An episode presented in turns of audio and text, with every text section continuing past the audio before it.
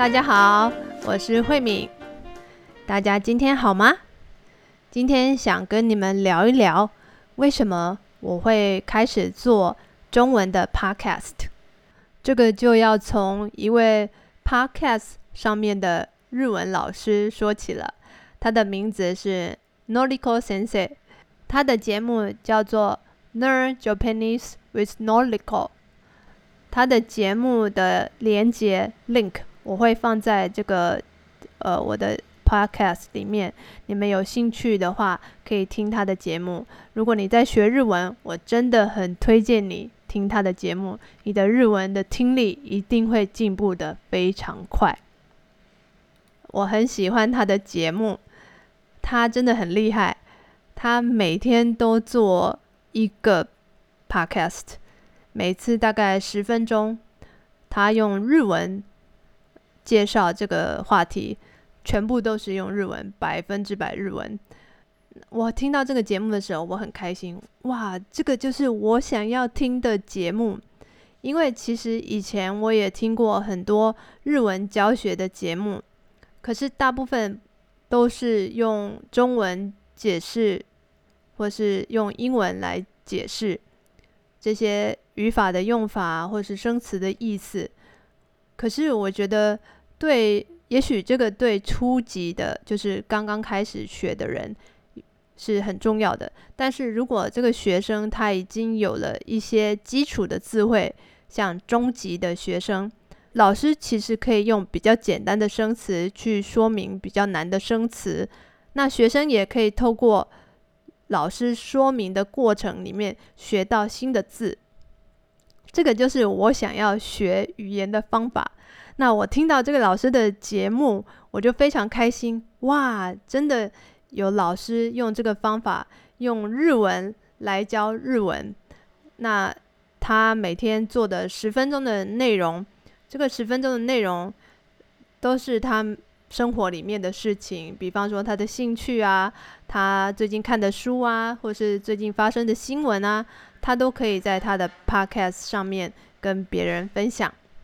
那听到他的节目，我也觉得哇，我也好想做这样的节目哦。所以我就呃很认真的听他的节目。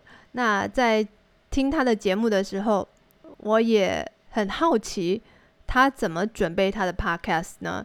他自己说他准备 podcast 的时候，呃，其实没有花很多时间，他不会先写稿子。写稿子就是先写下来要说什么，他不会先写，他大概知道自己要说什么，然后就开始录音。录音的时候呢，也不剪接，剪接的意思就是把不好的剪掉的意思。录音的时候就一次录完，也不剪接。录音以前也不需要写稿子，所以他录音其实蛮快的。那我就想，哇。真的跟我本来想的不一样。我本来想的是，我一定要先写稿子，然后念得很顺了以后才开始录音。因为这个老师他的想法是，他平常怎么跟日本人聊天，他就用这个方法来做他的 podcast。他希望可以让学生习惯日本人一般人跟其他人聊天的感觉是什么。当然，这个也不是百分之百日本人跟。日本人聊天的方法，因为他毕竟还是一个教日文的节目，所以他说话的速度还是比一般的日本人慢，而且比较清楚。因为这个是为了学生做的，不是真的给母语者的人听的。如果母语者的人听这个节目的时候，可能会觉得这个日文老师说话有一点奇怪，因为速度比较慢，也说的比较标准。一般人说话不会那么标准的。我听到这个节目以后就觉得很开心，因为我也一直想做这样的节目，而且我听了这个老师的节目大概半年的时间，有空就听，有空就听，做家事的时候也听，洗澡的时候也听，每天可能听一集两集都无所谓。可是我的日文的生词就慢慢进步了。我会听到很多新的字，有的时候我很好奇这个字，我会去查字典，或者是在怕他的 podcast 里面，他会介绍这个生词，我就学到新的字。我学到新的字以后呢，我就很容易在我下次跟别人聊天的时候试试看用这个字。所以我真的觉得这是一个很重要的学习的方法，就是大量的听，不断的听，长长的听，要听很多。听久了以后，大脑就会习惯这样的声音，这样的速度。那慢慢的，我的日文的听力也进步很多。我自己呃，在网络上看 YouTube 的节目的时候，哦，我发现我真的听得懂的日文真的变多了，我真的很开心。所以我相信用一样的方法，一定也可以让学中文的学生进步很多。所以我就开始一直有这个想法，但是有这个想法还是不够的，要有行动啊！行动就是开始真的做。我有这个想法呢，已经快要半年了。因为听老师的节目，听 Noriko Sensei 的节目以后，我一直都觉得很想试试看，可是一直都没有做，就是觉得有一点害怕吧。觉得做了这个节目，真的有人听吗？那我真的可以每天做一集吗？就是会很怕自己开始了，可是做不下去。那我觉得，反正做了没人听。就算了，可是至少我试了，我就不会后悔。所以不管结果怎么样，我一定要试试看。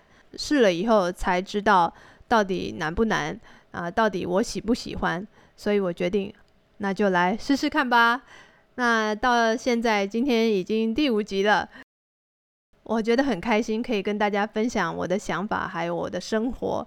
所以，我真的每次想到哦，为什么我开始做这个节目的时候，我就觉得我很谢谢这个 Noriko Sensei，因为他开始做这个节目，所以也鼓励我开始做自己的节目。而且，我觉得其实我们做这个节目都有一个很重要的目的，就是希望更多的学生可以享受学习语言的乐趣。学习语言很好玩的地方就是。语言其实它只是一个工具，可是你可以透过这个工具去认识很多新的你不知道、你本来不知道的事情。就像我在学英文的时候，为什么我觉得学语英文是很有趣的事情？不是因为英文很有趣，而是因为我可以透过英文去认识很多我本来不知道的事情。比方说，以前看英文，然后介绍很多外国的新的资讯，因为我很喜欢旅行，所以我可以透过英文去查很多旅行的资料，会知道哦很多国家的一些历史啊，还有一些好玩的地方，所以我就觉得哇，懂英文真的好处很多诶，可以找到更多的资料。如果我用中文找资料的时候，找到的资料可能比较少。可是我用英文找资料的时候，哇，网络上就有一堆很多非常多的资料。对我来说，学习英文就是学习一个工具。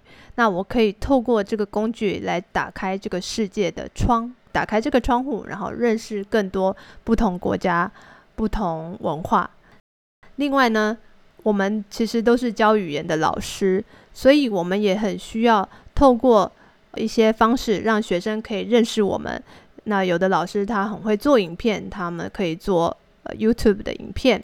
那有的老师呢，很会做 Instagram，那他们就可以透过 Instagram 宣传他们自己。那我自己呢，是真的不太会做影片的人。可是我发现我自己很喜欢说话，而且自己对着麦克风说话。那种感觉很好。大概小的时候，我也很想当广播的主持人吧，一直觉得可以对着麦克风讲话是很有意思的事情。所以我就想说，好，那我就来试试看吧，用我最喜欢的方式把自己介绍给学生。那我发现呢，这个方式真的很适合我。因为我很喜欢跟别人分享我看到的东西，我听到的东西，所以我有机会可以在 Podcast 这个平台跟别人宣传我看到的东西，我听到的东西，对我来说是很开心的事情。我收到 Noliko 老师很大的鼓励。Noliko 老师说，他其实本来是在公司的上班族，他是四十岁左右以后才决定要当全职的。日文老师，他本来是只有兼职，就是 part time 的日文老师，在 iTalki 上面教日文。后来他觉得他对教日文很感兴趣，所以他决定放弃他本来上班族的工作，开始全职，就是 full time 全职的教日文。可是 iTalki 这个平台有这么多日文老师，那大家怎么知道你是什么样的老师呢？所以他就决定用 podcast 来帮自己宣传。宣传就是让更多人认识你的意思。所以我觉得，其实每一个老师都一样，我们都是因为喜欢教这个语言而教这个语言。宣传这件事情对我们来说，都不是我们一开始想要做的事情。哦，我就觉得我喜欢教学生，我就一直教了。可是你喜欢教学生，很多学生不认识你啊，他们也不知道你教的怎么样啊。所以透过 Podcast。可以把自己的想法分享给大家，那学生也会了解这个老师是一个什么样的老师，适不适合我自己呢？那对来学生来说，就是一个很重要的选择上面的参考。所以我觉得，哇，这个老师做的事情都是我想做的事情。第一个就是做 podcast，把好的东西分享给其他的人；第二个呢，就是也为自己宣传。那学生如果喜欢这个节目，也会想要跟我一起上课。那第三个很重要的事情是，我觉得 Nolico 老师是很值得学习的对象，就是他除了在 Podcast 上面做自己的节目、宣传自己的课以外，因为他他的节目很受欢迎，所以越来越多的听众听他的节目，他也不吝啬，他也不小气。去邀请其他的日文老师，或是介绍其他的日文老师的 podcast，或是日文老师的节目，像是他会介绍哦，我觉得哪一个 YouTube，哪一个日文老师的 YouTube 很好啊，你们可以听听看哦。哪一个 YouTube 老师做的 podcast 很有意思哦，你们可以听听看哦。他不是只有为了自己，他也希望其他跟他一样一起努力的日文老师都能被注意到。我觉得这个很重要，就是你自己很努力，那你也希望帮助别人跟你一样努力的人。这个是我在 Nordico 老师身上看到的一个很棒的一件很棒的事情。如果我自己的节目越来越受欢迎的时候，我也会很想要邀请其他的老师来我的节目上，让更多的学生有更多的选择，他们会认识更多的老师。知道哦，如果我想学日文的话，哪一个老师很适合我？那我希望我也可以做出像 Noliko 老师这么棒的 Podcast。好，今天的话题就到这边了，谢谢你们，再见。